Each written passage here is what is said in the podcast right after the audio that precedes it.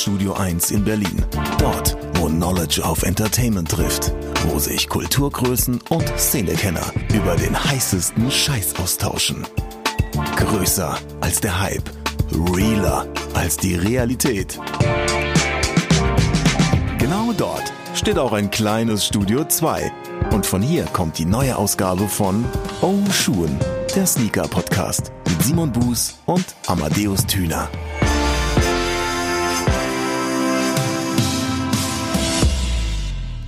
Zweite Episode des Jahres 2019. Wir haben ja in der letzten Episode das äh, Jahr 2018 abgefrühstückt und ich glaube, man kann festhalten, dass vor allen Dingen der Sean Wotherspoon und auch der React Element und aber auch der Young One so mehr oder weniger Willst du noch einen hinzufügen? Und? Und? Ja, aber das waren die schon Liste so. wird wieder länger. Ja, das stimmt. Aber das waren schon so die drei, auf die sich die meisten Leute einigen konnten stimme ich zu, sind auch aus meinem Empfinden heraus äh, drei, drei ganz starke Geschichten letztes Jahr gewesen. Vielleicht noch den Para, so aus meinem Empfinden heraus. Der Family and Friends war ein Wahnsinnsschuh. Ja, klar, da, gar keine Frage. Ganz, die ganzen Jordan 1 Modelle, die da kamen, kannst du ja auch nicht dran vorbei. Ja, und auch alles, was von ähm, allen anderen Marken kam, Also super. Aber nein, ernsthaft. Äh, wir sind heute ja äh, in Studio 2 äh, nicht alleine. Und deshalb richtig. würde ich die Frage gerne, Amadeus, wenn es dir recht ist, an Natürlich. unseren Gast weitergeben. Prinz Pi ist bei uns. Erstmal herzlich willkommen. Hallo, erstmal vielen Dank, dass ich da sein darf. Ja. Danke, dass du uns In eurem nagelneuen Studio ist so quasi die Ein Einweihung hier dieser hochtechnisierten, hoch, also ich habe hab auf jeden Fall den meisten Teil meiner Karriere in Anführungszeichen in weniger professionellen Tonstudios gearbeitet als hier in Oh. eurem Sneaker-Podcast Dankeschön. Das geht runter wie freut Öl. uns. Äh, Studio. Sagt man Öl oder war das Butter? Öl. Kannst du Öl. alles nehmen. Gut. Hauptsache es geht runter. Was war denn, einfach um die, diese Frage vom Eingang weiterzugehen, was war denn so für dich so die Silhouette der Sneaker, der Schuh 2018 gewesen? Was hat dich am meisten gekickt? Ich würde sagen auch der Putter. Also, weil ich fand den einfach so, keine Ahnung, der hat mich einfach irgendwie am meisten berührt, den habe ich am meisten angezogen und ähm, in dem habe ich mich so am wohlsten gefühlt und die coolsten Momente mitgeteilt. Ich finde, ich finde Sneaker sind für mich sowas so hochemotionales, weil das ja Begleiter sind. Also das sind ja so Sachen, die sind immer dabei, wenn du halt irgendwas machst. Und wenn du halt irgendwie gute Momente mit irgendeinem Schuh verbringst, so, dann finde ich, dann speichert sich das irgendwie in der Sohle ab oder was weiß ich. Und dann wird das halt irgendwie ein wichtiges Paar oder halt irgendwie eher ein unwichtiges Paar, so. Und ähm, für mich war der Putter halt einfach irgendwie dieses Jahr so, ich fand den einfach fresh, so. Der hat irgendwie, der hat so ein bisschen zergliedert, die Silhouette, das Design, also hat so ein bisschen sehr fragmentiert, aber das fand ich gut. Hast du auch den Family and Friends? Den, Den hatte ich leider nicht.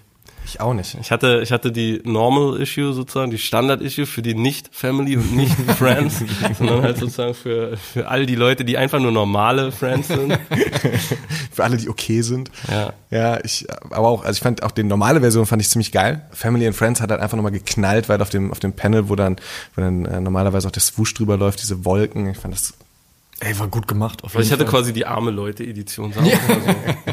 Jetzt bist du natürlich als Musiker nicht erst seit zwei, drei Jahren unterwegs, sondern hast schon eine lange, lange Karriere hinter Ja. dich gebracht und die geht ja auch fröhlich weiter. Das ist ja auch das Schöne daran. Aber du ähm, hast auch am Anfang deiner Karriere und auch zwischendurch immer sehr stark diesen Sneaker-Aspekt gehabt. Ja, es gab ja immer Voll. mal wieder ähm, Momente, in äh, denen du das auch textlich äh, verwendet hast, verwurstet hast und ähm, du darauf Bezug genommen hast. Aber es gab auch besondere Songs, und zwar die Ja. Sneaker King Songs, und zwar mehrere Editionen auch daraus. Erzähl mal, wie kam es überhaupt dazu? Also, was war so die Idee dahinter auch einfach? War es dir da wichtig zu sagen, so, Leute, hör mal zu, hier, ich, ich bin derjenige, der am meisten Ahnung davon hat? Nein, nein, nein, so war das nicht, aber, aber, also für mich waren Sneaker, das ist eigentlich fast eine, eine traurige Geschichte, warum mir Sneaker so, ähm, so wichtig sind und auch vor allen Dingen in einem bestimmten Teil von meinem Leben vielleicht irgendwie noch wichtiger waren als jetzt. Für mich sind Klamotten und ähm, besonders Schuhe äh, einfach so ein so, so, so ein soziales Markierungstool und nicht nur, also es ist nicht so, dass ich mir selber das ausgesucht habe und gesagt habe, hey, ich will halt irgendwie über meine Schuhe zeigen, wer ich bin, sondern es war halt gerade in, in meiner Jugend halt so, dass die Leute dich in eine Schublade gesteckt haben, je nachdem, was du halt irgendwie für Schuhe hattest. Und du bist halt in bestimmte, sag ich mal, Gesellschaftsschichten hier in so kleine Mikrosachen halt nicht reingekommen, wenn du nicht das richtige Schuhwerk hattest. So. Und es war, war so ein, es war für mich so eine bestimmte Trotzigkeit, dass ich halt irgendwann gesagt habe, ey, guck mal, ich will halt nicht das mitmachen, was hier alle haben, sondern ich will mich halt irgendwie äh, differenzieren über die Schuhe, die ich anhabe. Ähm, heutzutage ist, ist so der, ist die Sneaker-Welt so eine, wo du eigentlich nur irgendwie genug Geld auf den Tisch legen musst und dann kannst du halt alles haben, was es auf dem Markt Ja. gibt. So selbst wenn es irgendwie das seltenste Modell ist, was es nur in einem Store in Japan gab für 24 Stunden und es davon irgendwie nur 50 Stück gibt, selbst dann kriegst du das, so wenn du genug Kohle bezahlst. Auch auch die ganzen, sage ich mal, Schuhe, die jetzt so in den letzten fünf Jahren sag ich mal, die beliebtesten Modelle waren, das waren alles Schuhe, die haben halt irgendwie mehr einen bestimmten materiellen Wert repräsentiert, weil jeder halt irgendwie genau die Kurse wusste von irgendeinem Yeezy 350 oder von irgendeinem Off-White 10 Ding, so ja. Also das war, es war eher irgendwie so wie eine, das war eher irgendwie so wie, wie, wie so eine, wie so eine Art Auto oder so, wo jeder genau weiß, okay, das ist jetzt halt so, er hat jetzt halt irgendwie einen Porsche und der steht halt irgendwie für einen bestimmten Wert, nur halt irgendwie in so einer jugendlicheren äh, Gruppe. Es war aber nicht wirklich irgendwie so, dass einer damit äh, besondere Kennerschaft gezeigt hat oder gezeigt hat irgendwie so, hey, das ist jetzt irgendwie was, was Besonderes und man muss ihn erstmal fragen, hey, was hast du denn da genau? Und dann konnte er dir das halt erzählen und Damals, als ich angefangen habe mit, mit Sneakern, da war das eher so. Also es war, es war so ein sozialer Code, der nicht irgendwie sofort dechiffriert werden konnte von jedem. Und es war vor allen Dingen auch kein materieller Code, der dechiffriert werden konnte, weil für die meisten Leute waren die Schuhe, die ich anhatte, einfach nur Turnschuhe. Und es, man wusste halt damals so in den Mitte der 90er, da war halt irgendwie klar, okay, die Jordans sind halt teurer als andere Schuhe. Und es war vielleicht auch irgendwie klar, okay, die Schuhe sind jetzt gerade neu oder nicht neu oder so. Aber es war nicht sofort jedem, der die gesehen hat, bewusst, ey, das ist ein Yeezy 350 in der und der Farbe und der kostet irgendwie über 1000 Euro. So. Sondern das war einfach nur ein Turnschuh erstmal. Und für mich war das halt so eine Art Alleinstellungsmerkmal, weil es damals wirklich auch sehr, sehr schwierig war, an Turnschuhe ranzukommen. Wie habt ihr das damals gemacht? Und es gab eigentlich basically nur drei Läden in Berlin, wo du die kaufen konntest. Und da gab es dann, also es gab halt äh, Downstairs, es gab halt Mad Flavor, also was sozusagen der Vorläufer war von Soulbox. Ja. So. Mit Niklas und Hikmet. Genau, mit Niklas und Hikmet. Dann gab es, also Overkill als Laden äh, gab es so noch nicht. Äh, das ist dann auch erst später so groß geworden, so, also wirklich eine ganz, ganze Zeit später. Und dann gab es halt irgendwie noch sozusagen Footlocker. Bei uns gab es ja auch keinen Snipes oder so, sondern es gab halt, und Kicks gab es hier auch nicht, sondern es gab halt wirklich nur irgendwie Footlocker. Und Footlocker war eine Zeit lang hier relativ gut angesehen, weil die auch so quasi dann irgendwie der Plug waren, wenn dann irgendwie mal wieder ein Jordan 5er re-released wurde und man den halt irgendwie haben wollte, dann gab's das halt da. Ja, das war's eigentlich in Berlin. Mehr gab's nicht. Und ähm, bei diesen beiden, sage ich mal so, Underground-Sneakerlädern, also äh, Sneakerhändlern, also jetzt Niklas und Hikmet oder halt irgendwie äh, Halil bei, bei, bei Downstairs, da war das dann halt so, die sind halt irgendwie rübergefahren, haben halt irgendwie ein paar Säcke mit von Turnschuhen durch den Zoll gebracht, auch immer ohne Boxen, sondern haben die halt wirklich irgendwie dann so platzsparend wie möglich irgendwie in den Seesack gelegt und den halt in so, so Klarsichtfolie und so eingewickelt und so das Zeug. Und wenn du halt irgendwie Glück hattest, dann hast du halt den Schuh in deiner Größe gekriegt oder halt nicht. Und ich meine, ich habe halt irgendwie nur neuneinhalb, was irgendwie so die am schwierigsten zu kriegende Größe überhaupt ist, die immer irgendwie ausverkauft ist, weil halt irgendwie so viele die haben und ähm, ja, musstest du halt irgendwie schnell sein. Weißt du noch, was so das erste war, wo du gesagt hast, okay, krass, dass ich da jetzt drangekommen bin? Also so der erste Schuh, der dir auch so in Erinnerung geblieben ist? Boah, puh, ähm, ich glaube, es war auf jeden Fall ein paar Jordans. So, es war, ich glaube, ein Vierer oder so, der wirklich irgendwie damals total in meinem Freundeskreis gesucht war und wo ich dann der Einzige war, der irgendwie noch eingekriegt hatte oder so. Aber es war damals halt auch noch nicht dieses, dieses Internet-Ding am Klar, Start. Ne? Das ja. hat das hat es sehr egalisiert und auch, sage ich mal, egalisiert für Leute, die halt jetzt nicht irgendwie in der Stadt waren. Ich meine, früher bist du ja halt, wenn du irgendwelche Sachen haben wolltest, in irgendwelche Städte gepilgert und konntest es dann nur da kaufen. Also ich weiß noch, dass so die ersten Sachen, die ich irgendwie so mitgekriegt habe, irgendwie von Supreme oder damals so äh, so Babe oder so, da, äh, wenn du halt irgendwie in New York warst, hast du halt irgendwie von da freshes Zeug mitgebracht und keiner in Berlin hatte das oder hatte den Zugang dazu. Und wenn du in Tokio warst, war das halt irgendwie genauso. Du bist dann halt zurückgekommen mit so einem Koffer voll Zeug und alle waren halt so, wow, krass. So. Und Wieso hast du mir nichts mitgebracht? ja, und heutzutage ist das halt so, du kriegst das jetzt halt nicht an jeder Ecke, aber es ist halt einfach sehr, sehr viel leichter. Klar, Zugang ist auf jeden Fall einfacher geworden, gerade in Zeiten des Internets natürlich. Ne? Eben. Das war auch bei mir jede Klassenfahrt, die in eine Stadt ging, die in Footlocker, Snipes oder sonst was, Ja, war eine gute Klassenfahrt. So, Genau. weil, du, weil du diesen Zugang tatsächlich früher nicht so hattest. Du hast schon ein paar Schuhe, ein paar Modelle, ein paar Geschichten erwähnt. Das fing an wahrscheinlich mit einem Jordan, wie du gesagt hast, aber was war so jetzt oder was ist so gerade dein Favorite? Was trägst du vom Stil her? Ist es noch Jordan? Ist es Swoosh? Ist es Es ist bei mir auf jeden Fall Nike. So. Ich muss aber sagen, äh, es sind für mich so ganz einfache Schuhe, die ich irgendwie gerne mag. Also das, das, das hört sich jetzt vielleicht irgendwie so ein bisschen blöde an, aber wenn du irgendwie, wenn du gewisse Sachen einfach mal so bis ins Extrem getrieben hast, dann findest du oftmals irgendwie so mehr Lockerheit und Coolness da drin.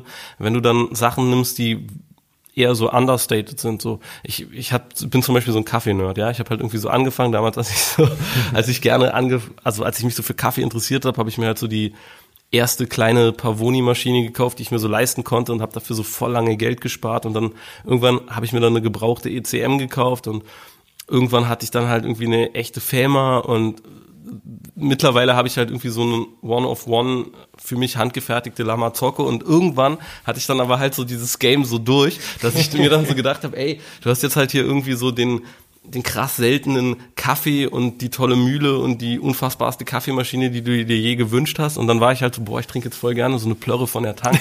einfach, einfach, weil es dann irgendwann keinen Spaß mehr macht. Und Ja. bei, bei Turnschuhen ist das auch so. Wenn du, wenn du so ganz krass seltene Grails hast und du so weißt, okay, geil, wenn ich jetzt mit denen rausgehe, so, hu, hoffentlich äh, regnet es dann nicht oder hoffentlich mache ich die dann irgendwie nicht kaputt, dann macht es keinen Spaß mehr, die zu tragen. Und dann ist die Coolness auch weg in dem Moment, wo du dich selber uncool beginnst zu verhalten, weil du aufpasst auf deinen Besitz. Und Es geht immer so eine Lässigkeit für mich irgendwie mit Schuhen einher. Und mittlerweile mag ich das halt voll gerne, einfach so ganz simple Sachen zu tragen. Ich mag Janoskis zum Beispiel unheimlich gern. Das ist für mich so ein Shape, der, Sehr gut. der wirklich so einer der schönsten Klassiker-Shapes geworden ist. Ich wollte immer gerne Vans tragen, aber die haben einfach, für mich waren die immer so ein Stück weit zu klobig, die Sohle so ein bisschen zu dick. Ich, ich habe es nie so richtig irgendwie tragen können. Und Janoskis, ah, in denen habe ich mich immer wohlgefühlt und in denen habe ich mich immer gut angezogen gefühlt. Und das sind, das, die sind, sind für mich so Schuhe, mit denen zeigst du, dass du irgendwie Plan hast und lässig bist. Und du brauchst nicht irgendwie irgendwas zeigen, weißt du? Sch- Schuhe und Kleidung und auch sowas wie was dann nochmal irgendwie darüber hinausgeht, so wie, was weiß ich, wie Armbanduhren oder Autos als Mann, so, sind halt immer so Sachen, mit denen wollen Leute oftmals kommunizieren, wer sie sind und was sie geschafft haben, so. Und ähm, ich finde das lässig, wenn du irgendwie Sachen hast, in denen du dich wohlfühlst, aber die nicht irgendwie hinausschreien müssen über dieses Objekt, wer du bist und was du hast, sondern du zeigst es einfach durch deine Person. Und wenn du halt irgendwie Janoskis trägst, dann Leute, die irgendwie auf Sneaker gucken, wissen irgendwie, du bist ein cooler Typ. Aber du musst halt nicht zeigen, guck mal, hier ist mein 2000 Euro Paar von irgendwas, was keinen Arsch hat. Und Ja. alle sind so, wow, guck mal, wie krass, er hat die gerade an. Er trägt sie mehr in den Händen als am Fuß. Ja, Ja, weißt du, das so es ist halt irgendwie Ja. so, es ist irgendwann ist so dieser, ist auch so dieser Fuckboy-Level da. Ja. So. Und, und, und den willst du halt nicht, den willst du halt nicht haben. Das ist genauso wie wenn du halt irgendwie von Kopf bis Fuß halt irgendwie nur krasse Markenklamotten trägst. So. Es ist lässig, wenn du irgendwie einen ein Hemd anhast beispielsweise, was irgendwie vielleicht irgendwie teuer war und ein spezielles Teil ist und du das so ein bisschen zelebrierst und dann ist es aber, dann kannst du nicht irgendwie dieses gleiche Muster von Head to Toe tragen, so. sonst bist voll. du halt irgendwie, sonst bist du halt irgendwie so Dapper Dan mäßig unterwegs. Das ist einfach irgendwie zu viel. War ein geiler Style damals. War ein geiler Style, ja. Aber die Zeiten sind auch durch. Ähm, 2019 ist auf jeden Fall wieder eine Tour von dir angeplant, richtig? Ja, voll. Was hast denn du auf der Bühne am liebsten am Fuß? Was funktioniert da für dich am besten? Also entweder tatsächlich ähm, Schuhe mit einer richtig guten Dämpfung. Ich bin, bin so ein 270er-Fan auf der Bühne. Ich finde, das ist tatsächlich so eine geile Dämpfung.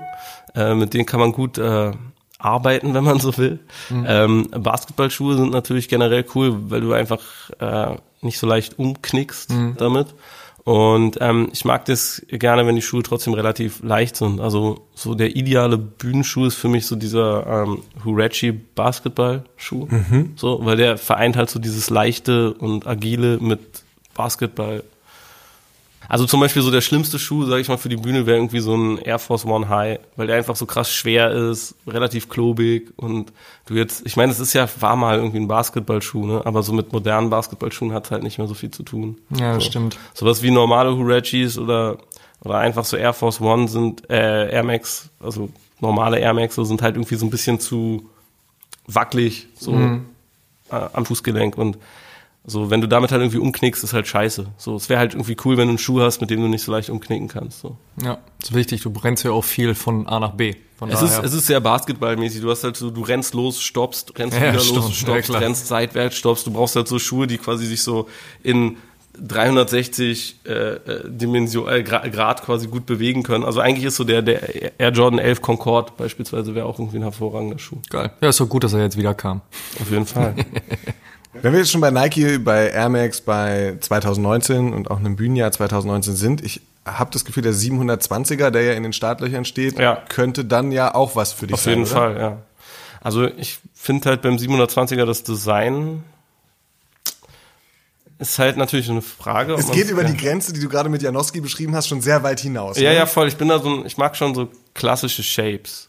Und ich mag gerne, ähm, weißt du, wenn du, wenn du eine Form lange kennst, wie jetzt beispielsweise so, so ganz klischeehaft, so Air Max 1, so, dann siehst du genau auf jede Veränderung, die damit angestellt wird. So, du beurteilst das irgendwie nicht als, ey, ist jetzt der, der aktuelle Air Max 1 Shape von 2018, so ist der jetzt gut oder schlecht, sondern du be beurteilst das immer irgendwie so mit, wie verhält er sich zu diesem Shape, den du halt schon über Jahrzehnte kennst, so. Und wenn irgendwie was ganz, ganz neu rauskommt, dann ist es immer wie so eine frische Chance. Aber ich, mit diesen total futuristischen Shapes kann ich persönlich nicht so krass viel anfangen. Ich mag das lieber eher, wenn jemand irgendwie einen alten Shape nimmt und damit was äh, Neues probiert. Also ich meine, so Gott sei Dank gibt's nicht mehr so krass viel Hybrid-Sachen. Gott sei Dank gibt's nicht mehr so viel Sneaker-Boots und so. Das fand ich halt dann, das waren dann eher so Bastardisierungen. Oh, ich habe es auch von gar nicht Shapes, so. gefühlt, überhaupt nicht. Das waren halt wirklich so Cringe-Momente. Ja. Aber ähm, ja, also ich, ich mag eher so klassische Shapes. Und wenn dann halt irgendwie mit neuen Materialien gearbeitet wird, finde ich das cool. Also zum Beispiel der, ähm, äh, so, wie, wie hieß der noch irgendwie, dieser, dieser Air Max ähm, 1, der dann irgendwie so mit ganz viel Leder und so war, war das irgendwie so ein, hieß der irgendwie Plus? Nee, der hieß nicht Plus. Ach, du meinst, wo die Sohle auch noch mal ein bisschen umgeformt war und das Ganze eher so nach eher Ja, es war Richtung irgendwas- Herrenschuh ging? Genau, ja. Weil das ist ja, also, also genau, so ein bisschen so in diesem Händer-Scheme. Ähm, Ja, Genau, ja, so ein ja. Stil, genau. ja, ja, ich, ich weiß auch gerade nicht mehr, wie es aber war. Ja, ja. Ich weiß, welchen ihr meint. Okay, nennen wir ihn Premium Plus. Auf jeden Fall. Äh, Den, das, so- sowas fand ich irgendwie fresh. Ich fand auch damals irgendwie, das ist jetzt so ein, so, ein, so ein Ding, der war damals so eine Reaktion von Nike auf diese sehr, sehr sleeken, so YSL, äh, High Tops und so, ne? Das war der Air Royal. Den fand ich zum Beispiel ziemlich geil. So, weil ich hatte das Gefühl, okay, der bedient sich halt irgendwie bei alten Modellen, aber er passt sich so ein bisschen dem Zeitgeist an. Er wird hier und da so ein bisschen wertiger. Er ist ein bisschen sleeker geworden und so, sowas finde ich immer ganz schön. Aber auf den 720er blicke ich äh, mit Argwohn. Wenn du jetzt die Macht hättest, äh, dann äh, dir auszusuchen, was Nike im Jahr 2000 denn so bringt, nach zum Beispiel einem Air Max Month im letzten Jahr mit vielen Hybriden. Ähm, Im Jahr davor waren es ja dann eher so die Bringbacks mit, äh, jetzt lass mich nicht lügen, war es der 97er, den, die haben sich in den 97er den Vapor Max neu eingeführt und als Bringback hatten sie den Atmos gehabt, genau. Also äh, eher so die Collabs zurückgebracht haben. Wenn es 2019 dein Wunschkonzert wäre, was, was, was sollte gebracht werden, was sollte, was sollte passieren? Also ich finde halt schon diese ganzen Innovationssachen bei Nike geil. Und ich meine, letztes Jahr kam auch irgendwie mit dem, wie hieß der, XF14?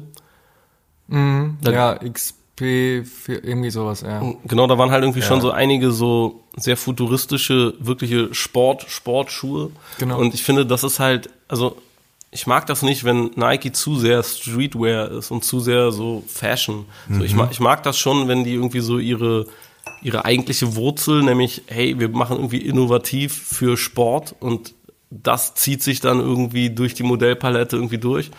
Ähm, das finde ich schon immer ganz geil. Und ähm, ich finde gerade so, wenn sie, wenn sie anfangen, irgendwie was so mit neuen Materialien zu machen, wie zum Beispiel damals irgendwie die Hyperfuse-Sachen oder so, das fand, ich, fand ich irgendwie sehr, sehr cool, weil das belebt irgendwie dann immer die ganze Modellpalette. Und wenn es dann so von da aus losstrahlt, dann finde ich das gut. Und es gab letztes Jahr einen Schuh, der hat mich richtig, richtig, ich glaube, der React war das, der hat mich richtig gecatcht, weil der irgendwie einfach visuell so neu war. Der hat irgendwie so Impulse gesetzt und ich, ich finde aber manchmal ist das so, dass Nike anfängt, die fangen irgendwie was an, die werfen irgendwie so einen Stein ins Wasser und dann gucken sie so, okay, wie findet ihr das? Und dann entweder machen sie dann halt weiter oder sie dumpen das halt. Und ich habe das Gefühl, dieses Projekt wurde wieder gedumpt. Und ich hätte das aber gerne noch ein bisschen weiterentwickelt gesehen, so, so ein paar weitere Schuhe so in der Richtung. So. Auf sowas würde ich mich mal wieder freuen. Kriegt dich dann aber auch sowas wie, wie eine Boostsohle, beziehungsweise das, was dann mit Futurecraft, 4D etc. pp. Ich fand die passiert? Boostsohlen, also als die ersten Boost rauskamen, fand ich die richtig geil. Und ich habe die auch sehr, sehr viel ähm, getragen. Und ich finde auch, finde auch generell, dass die, ähm, dass Adidas überhaupt in den, in den letzten Jahren irgendwie super viel Druck gemacht hat und schon so der, ich sag mal so, Innovation Leader war. Hast du dir das, äh, das Complex-Interview von Matt Welty durchgelesen, wo er so ein bisschen aufgedröselt hat, äh, woran es gerade so ein bisschen bei Adidas hakt, so dass man wieder das Gefühl hat, wo sie 2014, 15 mit eben mit eben Boost und dem Start von Futurecraft ja sogar das Jordan Brand als äh, meist oder als drittmeist, nee, als zweitmeist verkaufte Brand überholt hatten und dann direkt sich hinter Nike einsortiert haben, dass sie da so ein bisschen verloren haben. Und äh, hat er das so dargelegt, in kurz zusammengefasst nochmal für alle Hörer, die es jetzt vielleicht noch nicht gelesen haben, ähm, dass Adidas so ein bisschen zu sehr noch auf diesen futuristischen Trend gegangen sind, auf irgendwelche Sockenkonstruktionen und die nicht nicht mit der letzten Konsequenz, äh, Konsequenz durchgesetzt haben, während äh, Nike eben gesehen hat, so okay, wo sind unsere Schwachstellen und wo können wir jetzt wieder angreifen, um die Leute wieder zurück zu gewinnen. Und äh, ja, ist jetzt die Frage, äh, würdest du dem dann auch zustimmen, so mit Boost und mit allem? Ja. Ich meine, das Ding ist halt so, Nike ähm, spielt halt immer wieder so Klassikerkarten und das macht halt Adidas nicht so richtig, ne? So, also Adidas ist halt so als Innovator voll krass aufgetreten, aber bei Nike ist es halt so, wenn die halt irgendein altes Ding aus dem Schrank holen und sagen so, hey, komm, wir machen mal wieder den Air Riverdacci oder so, oder hey, wir machen mal, was weiß ich, wie irgendwie die Prestos kommen mal wieder, so, dann dann alle freuen sich und rasten aus und dann machen sie halt irgendwie so zwei, drei richtig krasse Sachen und 20 so halb geile Sachen und verticken damit halt irgendwie mega viel. Und dann haben sie halt nebenbei noch irgendwie so diese innovativen Dinge. Und sie haben ja halt auch so also wenn, gerade wenn du irgendwie so auf, auf LeBron und, äh, und, und, Jordan Brand so guckst, ne, ich meine, das sind ja halt wirklich so, das ist ja absolute Speerspitze von technischer Entwicklung, was irgendwie in den Schuhen so drin ist und, und, und auch, auch in den, sag ich mal, wirklichen Lauf, Laufschuhen von, von Nike. Das ist ja wirklich so richtig so Hochtechnologie, ne? Sie haben halt trotzdem diese riesige Klassikerpalette, aus der sie immer wieder irgendwie was rausfeuern und das emotionalisiert die Leute halt auch. Und Adidas hat das halt einfach nicht wirklich so. Ich meine, die haben halt irgendwie den Superstar und dann haben sie halt irgendwie so ein paar andere Sachen, wie was weiß ich, irgendwie Forum oder so, wo halt irgendwie dann noch so oder oder oder Torsion oder so, wo dann irgendwie so kleinere Teile der Community irgendwie das geil finden, aber Adidas ist schon irgendwie eine Firma, die wirklich mehr in diesem hey, wir kommen immer wieder mit neuem Shit so drin ist. Ich finde es voll krass, so diese, diese, ähm, diese Sicht auf diese Brand, weil ich hätte es zum Beispiel genau, ich finde Adidas ist eigentlich so voll diese Archive-Brand, die halt einfach sagen, hey, wir haben das aus dem Archiv gezogen, einen Stan Smith und einen Superstar und wir haben das schon vor 40 Jahren gemacht und vor 100 Jahren hat Adidas gemacht. Also ich Ja, das hätten so- sie eigentlich auch so. Genauso sehe ich es ja auch. Aber, aber weißt du, ähm, Nike hat halt immer wieder so Sachen und die mal, ich meine, wie oft war irgendwie, sag ich mal, der Air Force One schon irgendwie tot und wie oft kam der halt irgendwie schon wieder so. Das stimmt. Jetzt so vor zwei, drei Jahren wurde er sozusagen von der Frauenwelt so entdeckt als, hey, das ist irgendwie so ein fashion Ich glaube ja auch, dass Crow mit dem Easy-Video daran schuld hat. Zum Beispiel, ja. Definitiv, weil in dem Video plötzlich alle Mädels ein Air Force One anhatten, aber auch Supreme-Shirts getragen haben. Dann wird das Surprise. Ding auf einmal wieder riesig. Und, und dann, so kannst du weil- laufen. guck mal, zum Beispiel, zum Beispiel diese ganze, ganze Virgil Abloh, heißt der Abloh oder Abloh, äh, Sache, so der, der halt irgendwie im Endeffekt einfach so die, diese ganzen Grundformen irgendwie nochmal rausgenommen hat und die den Leuten auch nochmal so richtig so ins Bewusstsein gehämmert hat, so von wegen so, ey, guck mal, was Nike hier für zehn unfassbar krasse Shapes am Start hat und danach waren die Leute halt wieder so, ey Mann, geil, danke, dass du uns darauf hingewiesen hast, so, weil das ist ja wirklich krass. Hier, nimm mein könnte Geld. Aber, Nimm aber, es. aber die könnten, er könnte halt noch irgendwie noch 10 oder 20 andere Sachen bei Nike aus dem Ding rauszählen und bei Adidas, da gibt's halt für mich gefühlt als Typ, der sich jetzt so immer tief mit der Materie auseinandergesetzt. Hat, gibt's auch noch irgendwie eine Menge Sachen, aber so für die breite Öffentlichkeit gibt's da vielleicht, sage ich mal, 10 Shapes, die jeder irgendwie kennt, die jeder irgendwie verinnerlicht hat, die jeder irgendwie mag, aber so spätestens beim Marathon hört es dann eigentlich auch schon wieder irgendwie so auf. Du meinst, dass das Bewusstsein für den, von den Leuten halt gar nicht so auf die Breite geht, die Adidas eigentlich bieten könnte, sondern Ja, dass man voll. sich da eher dann auf die, wie du sagst, zehn Shapes, zehn Silhouetten halt fokussiert Genau. und alles, was daneben passiert, ist dann wiederum nur für einen kleinen Teil der Leute. Genau, und. Adidas arbeitet halt auch mit ihrem Archiv irgendwie nicht so, wie irgendwie das, ähm, wie Nike das macht. Adidas, ne, äh, Nike nimmt halt irgendwie einen Schuh und macht dann halt irgendwie eine Innovation damit. Ich meine, die nehmen halt bald, nimm, nimm mal allein irgendwie, was mit dem Air Force One irgendwie alles in den letzten paar Jahren gemacht wurde. Die haben irgendwie einen Duckboot draus gemacht. So, die nehmen halt irgendwie so einen Klassiker, dann machen sie halt daraus einen Duckboot und du bist dann so halt, hey, der Shape funktioniert als Duckboot, krass. Dann machen sie halt irgendwie sowas wie, eine Zeit lang äh, gab es dann ja halt irgendwie so diese ganz, ganz leichten Versionen davon, ne, so, also so äh, Hyper, wie hieß es Hyperfuse? Hyperfuse, ja. Hyperfuse, so, dann gab es halt irgendwie. Ah, die, die ganz leichte waren dann diese, diese Ultra-Version, wo die Sohle auch noch so ein bisschen leichter wurde. Ne? Ja. Genau, dann gab es halt irgendwie zu der einen Olympiade hatten die so, so, eine, so eine Art Lackleder gemacht, ne? Was, was auch irgendwie was so ganz Freshes war. Ähm, dann hatten sie irgendwie, hatten sie irgendwie angefangen, halt irgendwie den Moonboot zu machen davon. Dann haben sie halt, ähm, die haben einfach unfassbar viel irgendwie mit diesem Modell gemacht und jedes Mal denkst du dir, jedes Mal ist es irgendwie das Gleiche, aber irgendwie kommt immer ein neues Element dazu und du denkst dir halt jedes Mal so, ey krass, man, so der Air Force One, ich hatte ihn schon gar nicht mehr auf dem Schirm, aber da ist er wieder so. Und dann war er irgendwie in Camouflage und dann war er irgendwie in ganz schwarz und dann war er irgendwie aus 3M-Material und dann war er halt irgendwie von Pigalle, dass er halt aus richtig krassem Basketballleder war und dann war er irgendwie in dem Curry-Pack irgendwie auch wieder voll krass an. Also dann war das Basketball-Pack, es gibt immer, immer wieder krasse Sachen und die zelebrieren ihre Klassiker immer wieder so, während halt irgendwie Adidas, die nehmen nicht einfach irgendwie, sagen wir mal, ein ZX500 und sind so, okay, weißt du was, der Shape ist geil, aber wir machen mal den Schuh irgendwie so komplett aus schwarzem Rubber, so. Sowas machen die nicht. Oder, oder, oder sagen, okay, wir machen davon jetzt mal irgendwie so eine Light-Version oder wir machen davon irgendwas Neues. So, wir nehmen einfach mal unsere Klassiker und arbeiten damit. Selbst beim Stan Smith wird halt im Endeffekt einfach immer, immer wieder nur das Original rausgeholt. Es werden irgendwie ein paar Colorways gemacht. Es wird irgendwie so ein bisschen was damit angestellt, aber das Ding wird nicht irgendwie geremixed. Genau, Remix ist genau der richtige Wobei ich, wobei ich da eine Mini-Lanze für Adidas brechen muss. Den ZX500 haben sie tatsächlich jetzt ja in dieser neuen Version mit der Boost-Sohle gebracht. Ähm, Also haben da auch schon, machen da auch schon so ihre, ihre, äh, ihre Experimente.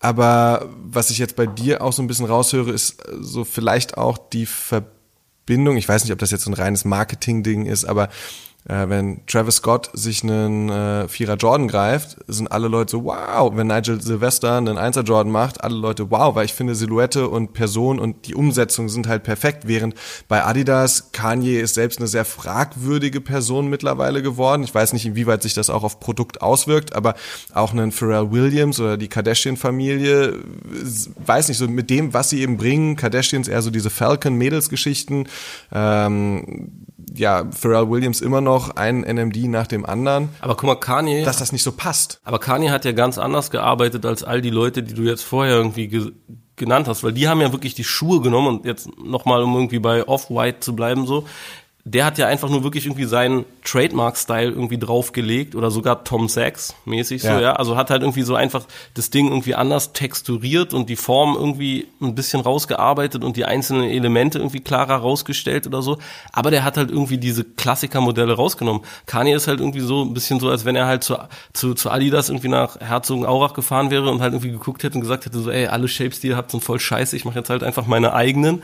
Dann haben die zu ihm gesagt so, ey, man bist du be beknackt, du kannst hier nicht irgendwie so ein, so ein Dad-Boot machen, der sieht irgendwie aus wie so ein Gesundheitsschuh, irgendwie mit schwarzen Sohlen. Hat er gesagt, na, werdet ihr sehen, ob ich das kann. Dann hat er halt irgendwie diesen Schuh gemacht und dann haben halt haben es halt alle nachgemacht, so irgendwie von Balenciaga über Gucci bis weiß weiß ich. Und vorher hat er es halt irgendwie mit den Yeezys, hat er halt irgendwie so seinen Luke Skywalker Schuh da irgendwie gemacht so. Und so einen Schuh gab's ja vorher auch nicht. Und, und dann hat halt war sah halt auf einmal irgendwie danach irgendwie so 50 Prozent der anderen normalen Adidas Modellpalette halt irgendwie so aus. Aber Kanye hat halt einfach nur quasi die Fabrik von denen benutzt und halt irgendwie seine eigenen Produktionszeichnungen abgegeben. Aber der hat, der ist nicht irgendwie wie Virgil Abloh hingegangen und hat irgendwie gesagt, okay, ich nehme eure zehn krassesten Icons und macht da so meinen Style drauf, sondern der hat halt quasi ein komplett eigenes Icon gemacht und gesagt, ich nehme jetzt eure Fabrik, ihr dürft es für mich produzieren, aber übrigens, da darf auch kein Adidas draufstehen, falls ich es euch noch nicht gesagt habe, so. Und, und, und verstehst du so, wenn, wenn du nicht wissen würdest, dass irgendwie die Yeezy-Sachen eine Kollaboration mit Adidas sind, dann würdest du es ja gar nicht sehen. Das stimmt, ja. So, und das ist halt irgendwie eine gänzlich andere Art und Weise, mit dem Brand zu arbeiten, als das irgendwie Nike macht. Weil Nike stellt sicher, dass halt überall der Swoosh drauf ist, dass überall Nike draufsteht. Und wenn irgendwie Virgil Abloh das mit seiner Krakelklaue irgendwie schreiben darf, so, dann ist das für die schon okay. So, aber da muss halt Nike stehen. Es war eher eine Hommage an, an das, was die Brand zu bieten hat, als das, was Kanye West ja gemacht hat, wie du es ja gerade sehr schön ausgeführt hast schon. eine Fabrik zu okkupieren. Aber Sozusagen. Ist es, so, ist es so, dass du Wäre es denn erfolgsversprechend, wenn Kanye jetzt sagen würde, ich nehme mir jetzt eine Ikone wie den Superstar und mache daraus mal einen Schuh und, und gucke, wie ich diesen Superstar. Na klar, Kanye, Kanye hätte den halt so cool ge- gemacht, dass je, jeder hätte halt dann in Amerika irgendwie diesen, diesen, egal welchen Schuh er rausgenommen hätte aus dem Adidas-Regal, und da gäbe es ja so einige Ja. krasse Sachen so. Das hätten die Leute cool gefunden. Ich meine, guck mal irgendwie, was Meek Mill beispielsweise irgendwie mit Puma macht, so. Ich meine, Puma ist halt irgendwie so ein absoluter No-Cool-Brand, so, und der war halt gerade, also so, ne, der war einfach so Puma war einfach nie so, hat nicht so richtig mitgespielt, so. Aber das ist irgendwie so ein Typ wie Meek Mill, der halt einfach richtig krass cool angesagt ist in Amerika, das halt so fühlt. Ich meine, wie viele Leute fühlen jetzt irgendwie Pumas in Amerika, so. Es ist krass. Und es ist, es ist, es ist cool, so, auch, dass er das gemacht hat, so. Wenn Adidas so einen Typen wie Kanye sich irgendwie ins Haus holt, dann ist schon klar, dass der so unberechenbar ist, dass der wahrscheinlich dann sagt, so, ja, nee, ich mache aus Prinzip da keine drei Streifen draus und nee, da darf auch nicht Adidas draufstehen und nee, ich will gar keinen von euren Schuhen haben, so ich mache jetzt halt meine eigenen, ist mir doch egal, so entweder ihr macht's halt, weil ich bin der Künstler so, ne? Aber wenn die halt irgendwie ein besseres Händchen gehabt hätten und die hätten sich, was weiß ich, wie jemanden genommen, der gesagt hätte, okay, ähm, also wenn die sich irgendwie Virgil Abloh geholt hätten vorher oder es gibt ja auch noch andere Leute, die man sich irgendwie hätte holen können, ja. Die hätten sich jetzt auch, wie heißt der, wie heißt der, ähm, wie heißt der Typ, der hier irgendwie äh, Gucci so krass überarbeitet hat? Ich bin überfragt. Auf jeden Fall, wenn die sich halt irgendeinen geilen Designer geholt hätten und die hätten halt im Vertrag reingeschrieben, ey, du kannst halt hier irgendwie die Materialien tauschen, du kannst halt hier irgendwie machen, dass die Schuhe ein bisschen defragmentiert werden, du kannst halt hier irgendwie so leichte Veränderungen dran machen, aber basically schreibst du einfach nur quasi deinen Designernamen da drauf und dein Design, aber im Endeffekt ist es, ist und bleibt das unser Schuh und unsere Marke, so, dann hätten sie natürlich ihre eigene Marke viel mehr gestärkt. Was jetzt halt irgendwie stark ist, ist halt irgendwie Yeezy und Auch 2019 noch? definitiv, man, der wird, der wird auf jeden Fall, also das ist ja, ist ja etwas, was sich von seiner Kunstperson vollkommen verselbstständigt hat. So, das hat ja mit seinen äh, musikalischen Ergüssen und seiner seinem Standing in der Boulevardpresse als äh, quasi öffentlich auftretender Bipolarer mit all seinen Rants und so weiter, für die man ihn halt irgendwie mag oder nicht mag oder halt einfach fragwürdig findet, so nichts mehr zu tun. So, ich meine, der könnte auch gar keine Musik mehr machen oder nicht mehr in der in der Musikpresse stattfinden, wenn ähm, wenn halt irgendwie seine Schuhe rauskommen und irgendjemand sagt halt, ey, die kosten jetzt aber 2,5, so, dann kaufen die das halt. Ich finde es auch krass, dass nachdem eigentlich Kanye das wahrgemacht hat, was er zu Beginn gesagt hat, und zwar jeder, der einen Yeezy haben möchte, kriegt auch einen, sprich die Stückzahlen wurden erhöht, es dann plötzlich Rufe laut wurden, die gesagt haben, na jetzt ist Yeezy tot. Also ich kann natürlich schon verstehen, dass Leute halt gerade aufgrund einer Limitierung hinter irgendetwas her sind, aber am Ende des Tages bietet Adidas und Kanye jetzt gerade das, was sie von Anfang an gesagt haben. Jeder kann einen haben. Warum dann eine Brand deswegen direkt tot ausgerufen werden muss, ist für mich auch nicht nachvollziehbar. Also von daher gehe ich auch davon aus, dass es 2019 sicherlich nicht so sein wird, dass man sagt so, ah, komm, Yeezy ist mir egal. Sondern es wird trotzdem weiter krass äh, weiterlaufen. Simon, dein Wort zum Sonntag noch?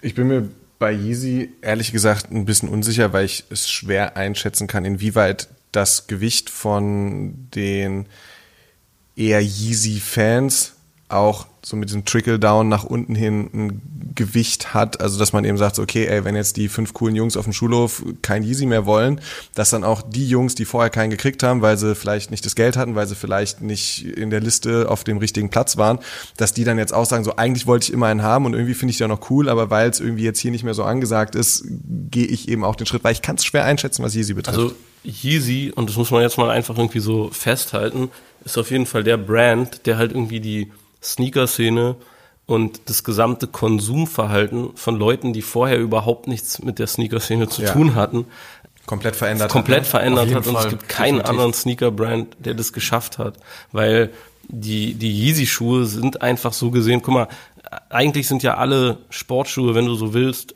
ähm, Schuhe gewesen, die irgendeinen Zweck hatten, im Sinne von, du hast halt irgendwie Basketballschuhe gehabt, du hast halt mhm. irgendwie Tennisschuhe gehabt, du hast halt irgendwie Running-Schuhe gehabt. Also du hattest halt irgendwie Schuhe, die hatten irgendeinen sportiven Nutzen und irgendwann wurde das dann halt zu Fashion. So, wenn du Glück mhm. hattest oder zu einem Kultobjekt oder so.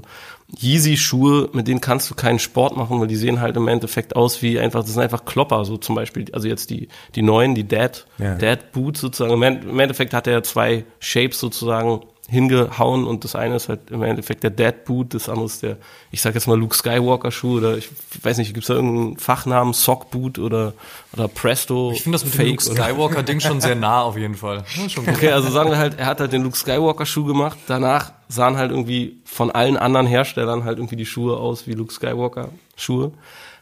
Alle fanden das krass. Diese Schuhe waren halt aus jeder, sag ich mal, formal ästhetischen Sicht einfach nicht wirklich etwas, was wertig war, sondern die war, waren halt einfach irgendwie so ein, so ein, so ein maschinell genittetes Stoffstück auf irgendeiner Sohle, wo kein Mensch danach gefragt hat, ja, und wie ist die jetzt gedämpft? Ist die jetzt irgendwie richtig krass gut gedämpft? Ist da jetzt ein R-System drin? Okay, die hießen Boost, aber hat das was mit der Boost-Technologie von Adidas zu tun? Also, das war jetzt so eine Frage. Ach so, hat, das, das was Frage. Der, hat das was irgendwie mit der von BASF entwickelten Technologie zu tun? Im Yeezy? Ja. ja. Also es ist, ist quasi eine normale Boost-Sohle. Genau, sie ist nur in so einem, in so einem Kunststoff-Mold äh, eingefasst. Deshalb sieht man sie, glaube ich, nicht. Okay, gut, dann, ich ist, find, es, dann ist es wahrscheinlich aber, eine relativ okay Aber Sohle ich finde so. ich finde spannend, weil du es nämlich gerade ansprichst. Es gibt extrem viele Leute, die zum Beispiel finden, dass ein Yeezy nicht aufgrund des Uppers, sondern aufgrund der Sohle unbequemer ist als klassischer, Anführungsstrichen, klassischer Boost. Okay, aber obwohl sich das tendenziell nichts tun sollte. Find ich aber doch, tut auch. sich vor, also so, ja? so, so, so, also subjektives Gefühl natürlich, aber ich finde aber ble so ich bleiben wir mal am Fuß.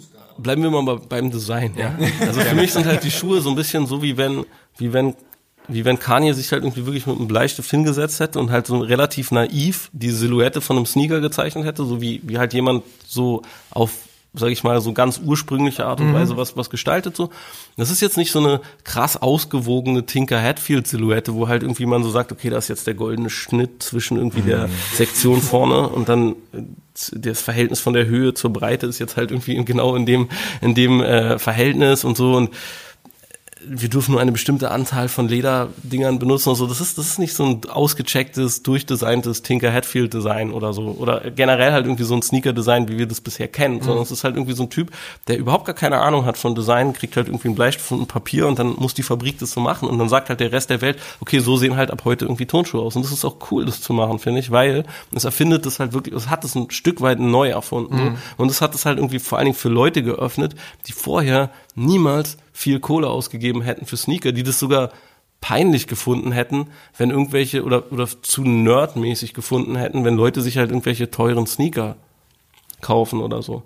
Und plötzlich war das halt irgendwie und der der, der Yeezy hat halt wirklich alle Gesellschaftsschichten angesprochen. So. Also sowohl die Leute, die vorher halt krasse Fashionistas waren, die halt wirklich immer genau wussten, okay, das und das, das gibt's halt nur da und da. Ja. Also diese Leute wurden abgeholt. Es wurden irgendwie die Leute abgeholt, die einfach nur irgendwie zeigen wollten, okay, ich habe halt irgendwie viel Kohle ausgegeben für einen Sneaker und das sind dann halt irgendwie so wirklich auch so hm. Jugendliche und sage ich mal so Second Grade Fuckboys aus Mitte. Und dann hast du. Boah, das ist ein äh, guter Begriff. Und, und, und dann hast du aber halt auch irgendwie so Leute abgeholt, die, die sogar so, jeder, sag ich mal, irgendwie so Crime-Kumpel von einem Rapper hat die halt auch getragen, weil er halt irgendwie wusste, ey Bruder, das ist, das ist, das ist genauso, das erschließt sich jedem genauso, wie sich eine Rolex jedem erschließt. So. Jeder weiß so, das ist Money, Money. Das ist teuer so. Und irgendwo auch cool, weil es irgendwie nicht jeder kriegen kann. so. Und das hat er halt damit gemacht. Und dann, was mich halt wirklich dann noch mehr sozusagen beeindruckt hat, ist so, hat er halt diesen Deadboot-Cut irgendwie cool gemacht. Weil ich meine, der sieht halt einfach aus wie irgendwie ein Schuh, den irgendwie so früher halt irgendwie, sag ich mal, also diese, diese Gesundheitsschuhe mhm. Käufer irgendwie getragen hätten. Ich meine, der sieht ja fast aus wie ein Buffalo, so. Was halt so per Definition um der uncoolste und unästhetischste Schuh aller Zeiten ist, so. Hands und, down, ja. Und, äh, und plötzlich finden halt irgendwie selbst Leute, die, die das früher halt, also stell dir mal vor, Kanye hätte diesen Schuh nicht gemacht. Und irgendeiner wäre mit so einem Schuh zu einer High Snobiety Party gelaufen. Ich meine, die Leute hätten halt gedacht, so, okay, was macht er hier, wo kommt er her? Was ist das da? So. Aber mittlerweile ist das halt dann irgendwie das, was dann alle kopiert haben. Und das kannst du, also da, da hat er irgendwie ein, ein ästhetisches Gespür gehabt für einen Bedarf, der irgendwie da ist in ganz, ganz vielen Leuten. Und das hat sich dann durch alle anderen Brands gezogen. Ich meine, da sind alle raufgesprungen auf den Dead Boot Zug. Wenn man jetzt nochmal einen Schritt in die Vergangenheit auch macht, ähm, wie aus deinem Empfinden heraus hat sich das damals dargestellt? Es war ja auch eine starke Verknüpfung da zwischen du hörst Hip-Hop und machst Hip-Hop, dann ist ein Air Force One und halt auch ein Jordan für dich eigentlich der gesetzte Schuh. Heute ist das ja alles total breit. Es gibt Ja. total viele Möglichkeiten, es gibt unfassbar viele Silhouetten und trotzdem funktioniert alles irgendwie zusammen. Also es ist nicht mehr so, dass du auf der Straße jemandem über den Weg läufst, der einen Air Force One trägt und du weißt ganz genau, aha, der hört jetzt gerade, wenn er ins Auto einsteigt, folgende Platte, sondern der kann auch, keine Ahnung, heute Abend ins Berghain gehen. Ja. So. Ja, voll. Also es, ich glaube, mittlerweile kannst du halt keinen Rückschluss mehr über denjenigen ziehen.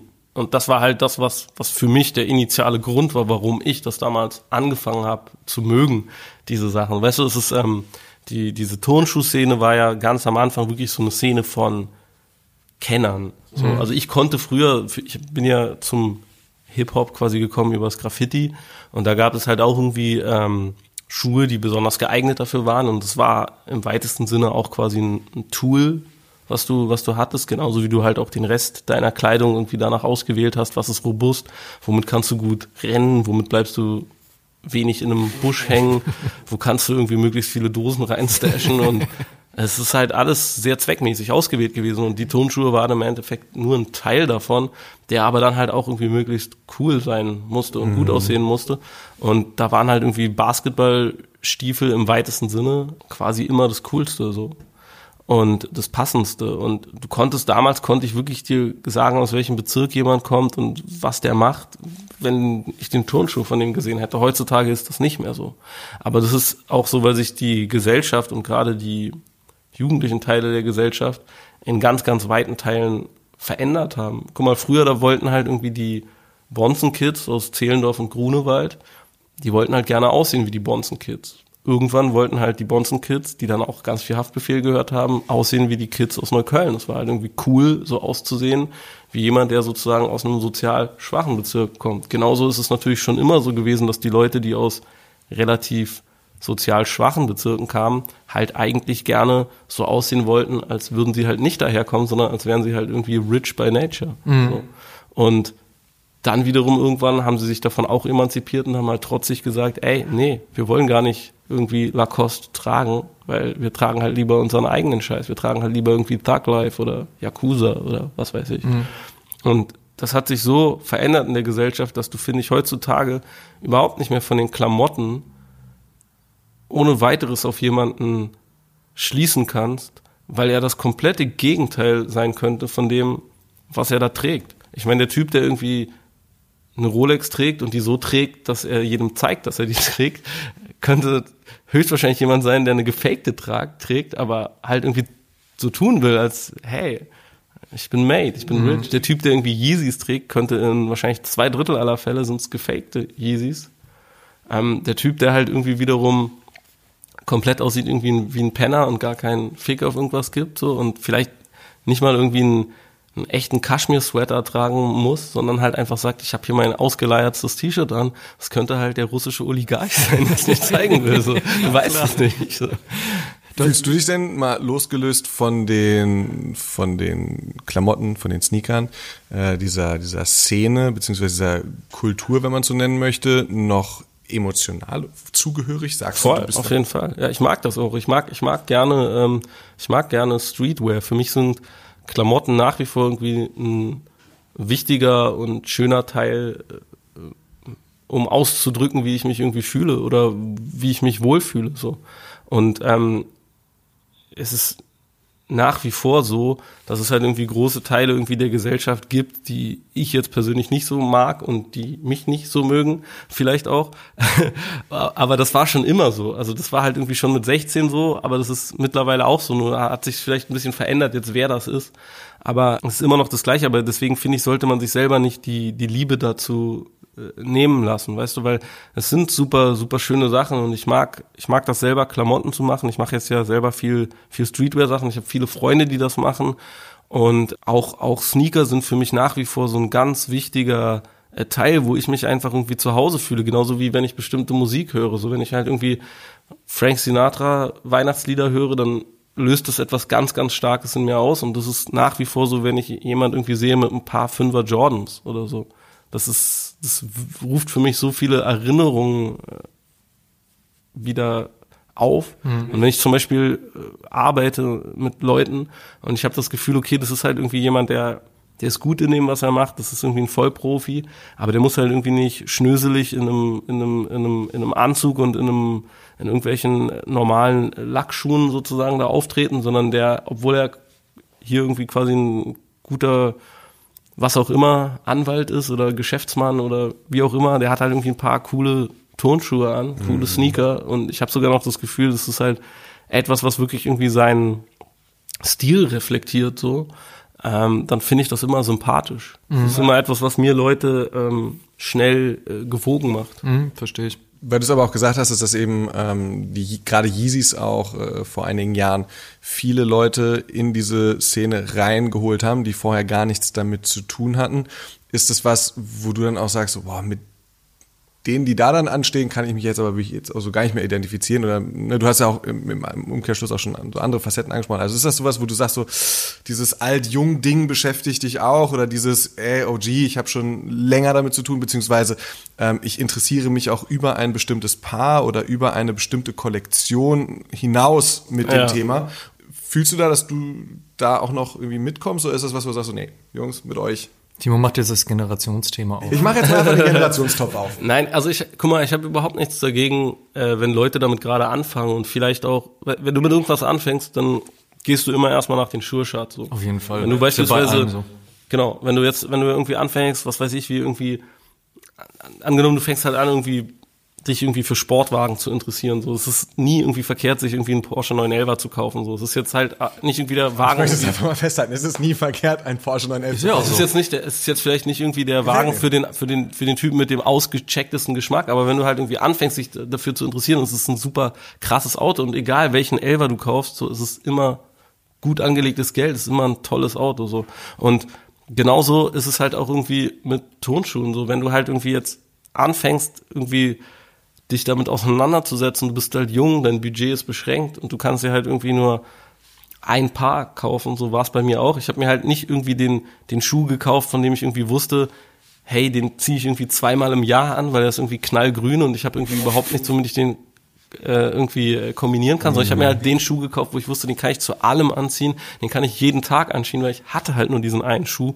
Und so ist es halt mit allen Dingern. Irgendwann entwickelst du dann halt vielleicht so eine bestimmte Kennerschaft und, und interessierst dich dann dafür. Und wahrscheinlich sind die meisten Kids, die quasi gerade Yeezys tragen, die sind gar nicht irgendwelche Sneaker-Nerds in Spee, sondern es sind einfach nur irgendwie Kids, die sie halt irgendwie ihre Unsicherheit durch ein sicheres Piece in ihrem Outfit irgendwie kaschieren wollen und halt sagen wollen, ey, auch wenn ich quasi irgendwie noch nicht genau weiß, wer ich bin und was ich mache mit meinem Leben, es ist auch scheißegal, das müssen sie noch gar nicht wissen so, sondern sie haben halt irgendwie ein, ein Ding, was halt irgendwie den Leuten um, um ihn herum irgendwie zeigt, wer sie sind.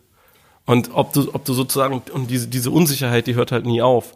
Die hört halt, wenn du, wenn du, wenn du, wenn, wenn du, wenn du 15 bist und du hast halt irgendwie ein paar, paar Yeezys und zeigst es halt den anderen 15-Jährigen um dich herum, so halt, okay, du hast halt die Patte, um Yeezys zu haben, du bist cool wenn du halt irgendwie 65 bist und dann hast du halt irgendwie diesen Porsche 911, mit dem ich das Ganze eingeleitet habe, dann zeigst du halt den anderen 65-Jährigen um dich herum, ey, ich bin irgendwie immer noch ein sportiver Typ, Mann, ich habe einen Elfer.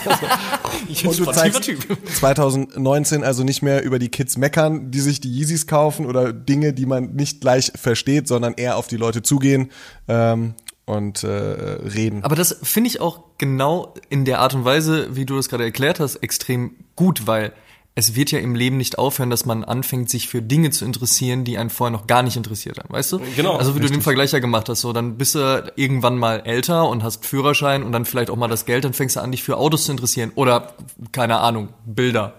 Gemälde, Bücher, was auch immer. Oder wie Kaffee, hast du ja heute auch schon gesagt. Und man wird am Anfang ja immer der Neue sein, ja, Genau. der, der dann halt vielleicht in eine Kaffee-Community reinkommt, wo die Leute sagen so, hier, pass auf, du musst folgende äh, Mischung kaufen und dies immer, und jenes. du holst ne? am Anfang immer den Sure-Shot. So. Genau. Du holst am Anfang immer den Klassiker, du holst am Anfang immer das Ding, was irgendwie auf der sicheren Seite ist, wo du deine Kohle irgendwie nicht verschleuderst. Und das ist egal, ob das jetzt was ganz Kleines oder was ganz, ganz Großes ist so. Und auch bei Musik ist es doch auch so. Du fängst doch auch nicht irgendwie an mit dem abgefucktesten oder seltensten Underground-Shit, den keiner kennt. So, da nerdest du dich vielleicht irgendwann hin, wenn du irgendwie so ein Musikkenner bist, aber du fängst doch auch an, irgendwie Hip-Hop zu hören weiß ich nicht, je nach Generation. Früher war es halt dann irgendwie Eminem, Jay-Z und keine Ahnung, heute ist es halt wahrscheinlich irgendwie Drake. So, und das ist aber trotzdem, Drake ist ja nicht schlecht, sondern er ist großartig, so. Auch wenn das vielleicht das erste ist, worauf du stößt, wenn du irgendwie Hip-Hop googelst, so. Und, ähm, nur weil irgendwas den Massengeschmack trifft, macht es das ja nicht zu einem weniger wertigeren Ding. Ja, auf gar keinen Fall. Und ähm, also was ich persönlich etwas schade finde, wenn ich mal irgendwie meckern darf, so bei der Sneakerkultur Dafür ist, dieser Podcast da. Hau raus. ist, ich finde, ähm, ich finde, Dinge haben dann einen bestimmten Wert, wenn man die jetzt nicht irgendwie künstlich verknappt, dadurch, dass man irgendwie einen Raffle macht, so. Und äh, ich finde, Dinge haben dann irgendwie einen Wert, wenn die wirklich reduziert sind. Wenn, wenn, wenn du das Gefühl hast, das gibt es nur in einem bestimmten Land, das gibt es wirklich nur in einem, einer bestimmten Area von, von irgendeiner Stadt oder sowas, ja, wenn die irgendwie wirklich lokal speziell sind. So, ich vermisse das, irgendwo in ein anderes Land zu fahren und da etwas kaufen zu können, was ich zu Hause nicht kaufen könnte. Ich vermisse diese Freude daran, das Gefühl zu haben, ey, ich war zur richtigen Zeit am richtigen Ort. So, ich weiß noch, wie ich früher äh, immer, wenn ich irgendwie nach Sneakern gedickt habe, ich bin manchmal so zu was weiß ich, wie so Karstadt Sport oder so gegangen, wo es dann halt irgendwie so äh, großen Sale gab und die halt so ihren Keller leer gemacht haben. Und du hattest halt dann irgendwie so Schuhe, die waren halt teilweise so richtige seltene Teile, aber die haben die irgendwann mal gekauft, haben die natürlich nicht verkauft, weil keiner seltene Schuhe bei Karstadt Sport erwartet, aber irgendwann waren die dann halt im Sale für minus 70 Prozent. Und du bist dann halt so gewesen, so ey Mann, voll geil, jetzt habe ich hier irgendwie für 30 Euro einen richtig krassen Schuh gegettet. Und du hast diese Freude daran gehabt, einen Schatz gefunden zu haben. Und heutzutage ist einem diese Freude dadurch genommen, dass es einfach überall was gibt. Und es gibt überall auch halt die besondersten, speziellsten und limitiertesten Sachen. Und es gibt vor allen Dingen auch nur noch limitierte Sachen so. Das finde ich nicht gut. Ich finde es auch ein bisschen schade, wenn ich überlege, allein schon, also in Berlin sind wir natürlich sehr verwöhnt durch extrem viele gute Shops. Ähm, dann fährst du halt in eine andere große Stadt wie Amsterdam beispielsweise und hast überhaupt gar kein Shopping-Erlebnis mehr. Ja. Weil du genau dasselbe ja eigentlich auch in Berlin kriegen könntest, wenn es dann nicht doch schon eigentlich ausverkauft wäre. So, und du dann halt nicht genauso wie auch in Berlin in, den, in den Stores halt stehst, wenn du nicht gerade drei Tage vorher gecampt hast und dir denkst so, ja gut, das ist jetzt für mich jetzt auch nicht mehr so sonderlich spannend. Ähm, das ist natürlich dann auch eben so ein Großstadtding. Leute, die aus kleineren Städten kommen, die äh, werden das sicherlich anders haben, aber in Zeiten des Internets ist es für die vielleicht auch nicht mehr so spannend. Ja, da gibt's halt dann auch nicht mehr diesen Beweggrund zu sagen, ey, ich muss da jetzt unbedingt hinfahren, weil nur da kriege ich das. Die sind dann halt auch eben einfach dann online. Voll. Und ich finde, dass eine Wertigkeit ab einem bestimmten Punkt Sachen zwangsläufig uncool macht. Guck mal, ich finde das irgendwie cool, wenn, ähm, wenn jemand so sagt, ey, guck mal, ähm, das normale Paar Sneaker kostet, sagen wir mal, 100 Euro, so. Und ein krasser, seltener, besonderer Schuh kostet 200 Euro oder 250 Euro so. Und man ist dann so, okay, er hat dafür jetzt ein bisschen tiefer in die Tasche gegriffen oder er war schwierig zu kriegen oder was weiß ich wieso. Das finde ich voll nachvollziehbar und finde ich okay. Man hat dann das Gefühl, gegenüber der Norm hat man sich was Besonderes geleistet. Aber wenn, wenn dieses Verhältnis quasi so krass irrsinnig hoch ist, dass du halt irgendwie sagst, ey, das ist jetzt irgendwie der Supreme Schuh und der kostet halt irgendwie 3000 Dollar, dann ist es für mich einfach nur gehirnamputiert, so viel Geld für sowas auszugeben, weil es einfach in keinem Verhältnis zu dem Objekt steht. Das ist, es ist ja nicht irgendwie besser oder, oder, oder aus irgendeinem krasseren Material gemacht oder so, sondern es ist einfach nur quasi der Wert, der den Leuten, äh, der von den Leuten diesem Ding irgendwie beigeschrieben wird. So.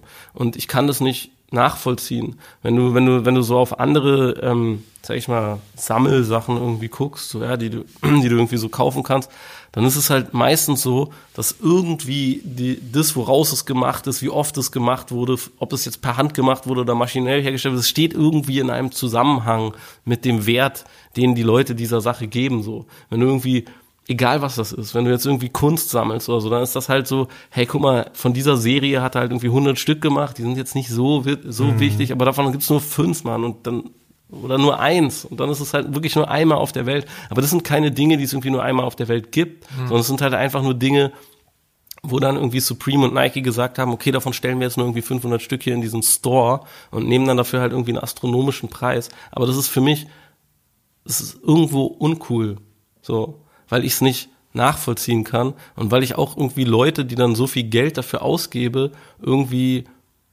auf so eine Art und Weise, ich bewundere niemand, der dann irgendwie so damit rumläuft. So weißt du, ich bin dann eher so, Mann, bist du bist du blöde? So, weißt du? Das ist halt nicht, das ist halt, das ist was anderes, als wenn ich jetzt irgendwie einen Typen treffe und dann so sehe, wow, krass, er hat jetzt irgendwie die ersten äh, Putter Air Max und so, wow, mhm. die sehen ja immer noch voll geil aus, krass, dass du die irgendwie am Start hast, krass, dass, dass du die damals auf dem Schirm ge ge gehabt hast. Ich sehe, du bist schon irgendwie seit sehr langer Zeit jemand, der Ahnung mit diese, von diesen Dingen hat, sich damit auseinander. Da bin ich dann so, ey, Respekt, so, ich find's cool, so, ja. Und, und, und auch bei anderen Sachen so, wenn, wenn, wenn einer irgendwas hat, wo ich weiß, okay, das gab's nur da und da, er hat's jetzt mitgebracht, so.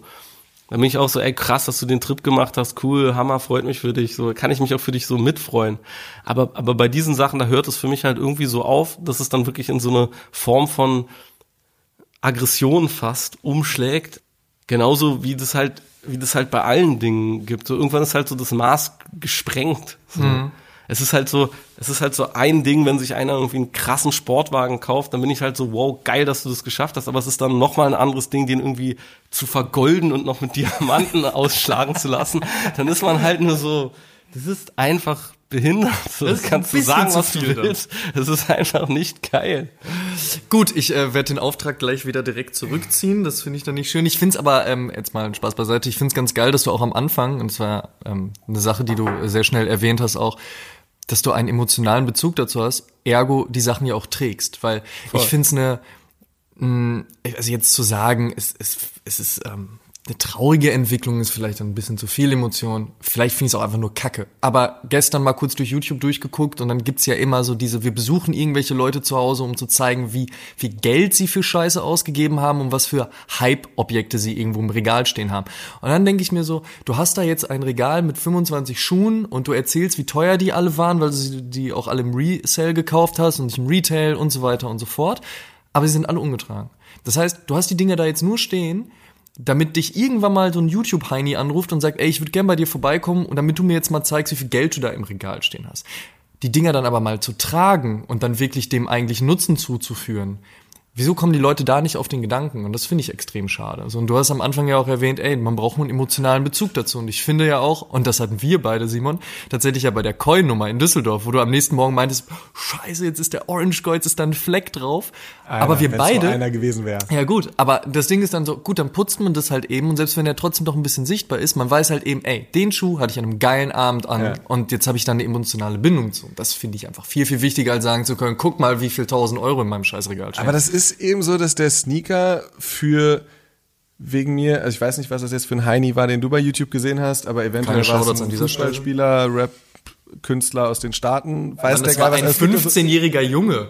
Wegen mir war es ein 15-jähriger Junge. Das Ding, was ich einfach sehe, ist, dass halt dieser 15-jährige Junge, der ist noch ein bisschen zu jung, um einen Whisky oder einen Rotwein als Statussymbol hinzustellen. Der ist auch noch nicht ganz 65, um den Porsche vor der Tür stehen zu haben. Und ich glaube, dass eben... Er hat seinen Vater aber mit Sicherheit, weil sonst hätte er nicht so viel Kohle für so einen Turnschuh. Wenn es nur einer wäre, ne? Und das ist, das ist so, so, ich glaube einfach, dass das für viele eben, eben genau dieses Statussymbol ist, mit dem man sich heute profilieren kann und eben sagen kann, so, hey, auch in jungen Jahren habe ich schon so dieses coole Rotwein Rotwein-Pendant. Ja, guck mal, aber du also stellst dir aber doch auch nicht nur einen Porsche in die Garage, du fällst doch, fährst doch auch damit mit rum. Also wenigstens nutzt du es ja. ja. Solange du nicht gegen den Baum fährst, ist der Wert auch nicht gemindert unbedingt. Ne? Und guck mal, ich finde, es kommt immer darauf an bei solchen Sachen, wie viel Freude man selber daraus zieht.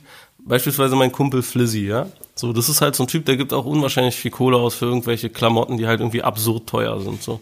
Aber er rockt es halt und er freut sich daran und er, er fühlt das halt einfach so. Und wenn das halt, wenn er sich das halt irgendwie gönnen will von der Kohle, die er hat, dann ist das halt irgendwie sein gutes Recht. So, ich persönlich würde das halt vielleicht jetzt nicht in diesem Maße machen wie er, aber er macht es und es ist auch es ist auch cool, auch auch wenn auch wenn er sich sozusagen einen darauf runterholt, so dass es dass das halt irgendwie einfach krass teuer ist oder krass selten oder so, dann soll er das doch machen. Aber aber er trägt es halt. Mhm. Der stellt es halt nicht irgendwie bei sich zu Hause hin und erzählt dann halt den Leuten nur, was der Wert davon ist, ja, so. sondern ist er, er hat halt irgendwie an und macht es und represented und die Leute sehen ihn halt und, und der Wert, den sie ihm dann wiederum geben, als sozusagen einem Star, der halt irgendwie so angezogen ist, ist auch nur deswegen da, weil er sich halt dann so anzieht und die Leute den damit halt irgendwo sehen. So. Und das wiederum finde ich dann schon okay. So. Und, und, und sel selber sehe ich es halt auch so. Wenn du halt die Dinge, die du hast, wenn, wenn da irgendwie Freude rauskommt für dich und andere, dann ist das halt ein so ein Ding. Aber es ist was anderes, als es einfach nur irgendwie sich hinzustellen und sich diesen, diesen, diesen Wert davon irgendwie reinzuziehen. Das sind keine Aktien so, sondern es sind halt irgendwo einfach Dinge, die man irgendwie benutzen soll und die dafür gemacht worden sind, benutzt zu werden. Wenn du halt irgendwie Geld anlegen willst, dann ist es wahrscheinlich in Aktien oder in Gold oder in, was weiß ich wie, Erdölanleihen oder so, besser angelegt als irgendwie in einem Sportwagen, den du irgendwie irgendwann mal zu Schrott fahren könntest oder so. Aber du hast dann halt irgendwie Spaß gehabt, wenn du den Sportwagen irgendwie zu Schrott mhm. fährst. Und selbst wenn du irgendwie da drin stirbst, und, und, und, und, und du dann halt gar keinen Spaß mehr an irgendwas haben kannst, dann ist halt das Letzte, dass du halt denkst, okay, krass, ich sitze jetzt halt hier in meinem unfassbar teuren Traumwagen, den ich schon immer haben wollte und überschlag mich gerade dreimal. Das ist ein cooler Weg zu gehen als wenn du irgendwie, das, das ist ein cooler und, und, und ein Weg mit irgendwie mehr Freude, weil das Letzte, was du dann irgendwie denkst, ist so, boah, ist das ein, was ist das ein geiles Auto? Während wenn du halt irgendwie, wenn du halt irgendwie im Bett liegst und irgendwie abnippelst und du halt irgendwie die fallenden Aktienkurse anguckst, dann denkst du dir so, nee, was ist das ungeil? Der letzte Gedanke, den man noch so hat, ne? Ähm, ich möchte noch einmal kurz den Schwenk zu 2019 ähm, haben, denn die Knackfrage in dieser Episode, die viele, viele Themen zu bieten hatte und ähm, das war auch sehr, sehr schön, dass du uns da an so viel hast teilhaben lassen. ähm, nee, ernsthaft. Außerdem, wir haben ja vorher eine kleine Umfrage gemacht, so wen wollt ihr gerne hören, wen sollen wir als nächstes ins Interview holen? Da kam sehr häufig dein Name. Dementsprechend hoffe ich auch, dass die Hörer sich freuen, dass äh, wir dem Ganzen jetzt nachgekommen sind und du halt auch Bock drauf hattest. Klar, voll. Aber Knackfrage äh, der Woche oder der zwei Wochen, welcher Schuh ist eigentlich der, auf den ihr 2019 Bock habt, beziehungsweise worauf freut ihr euch generell?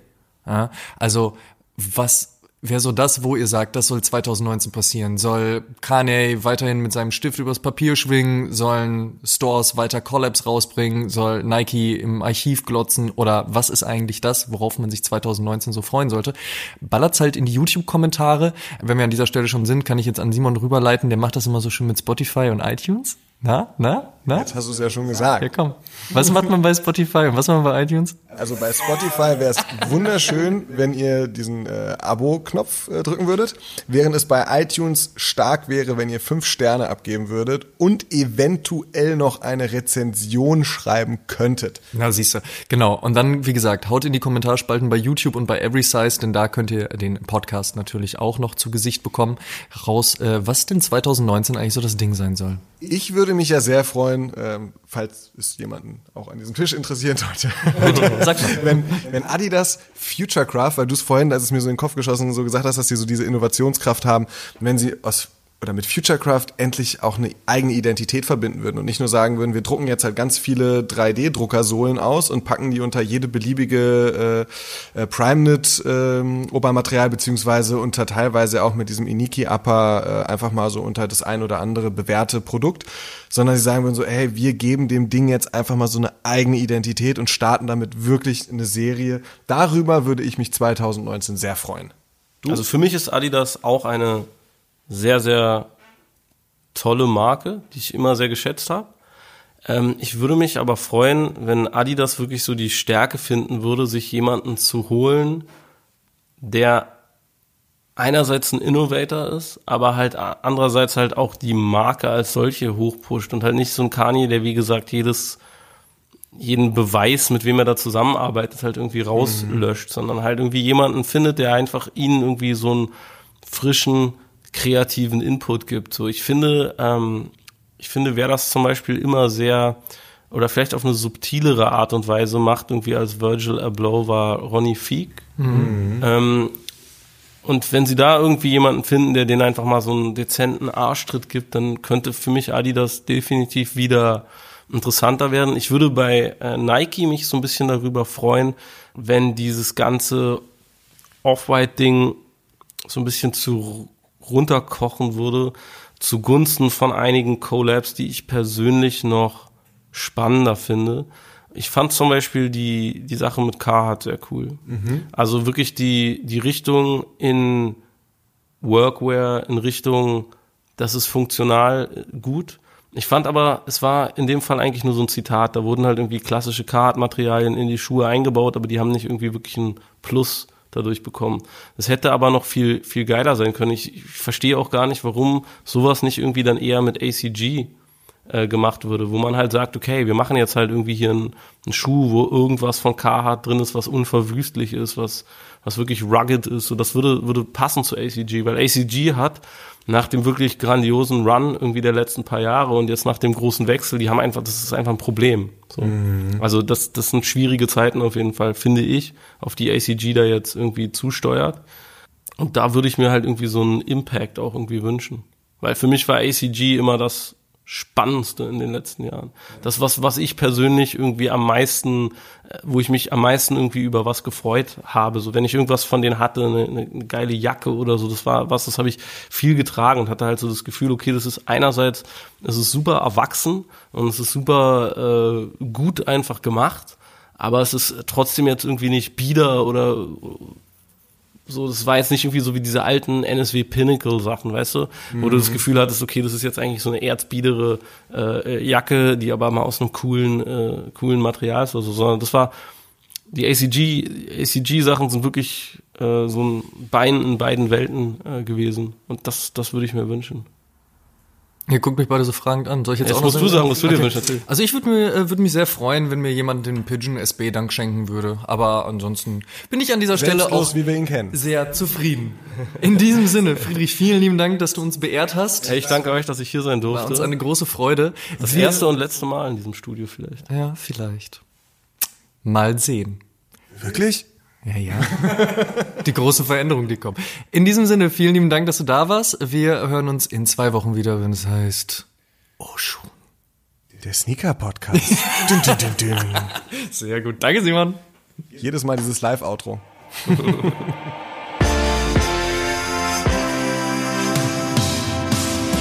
oh Schuhen, der Sneaker-Podcast mit Simon Buß und Amadeus Thüner.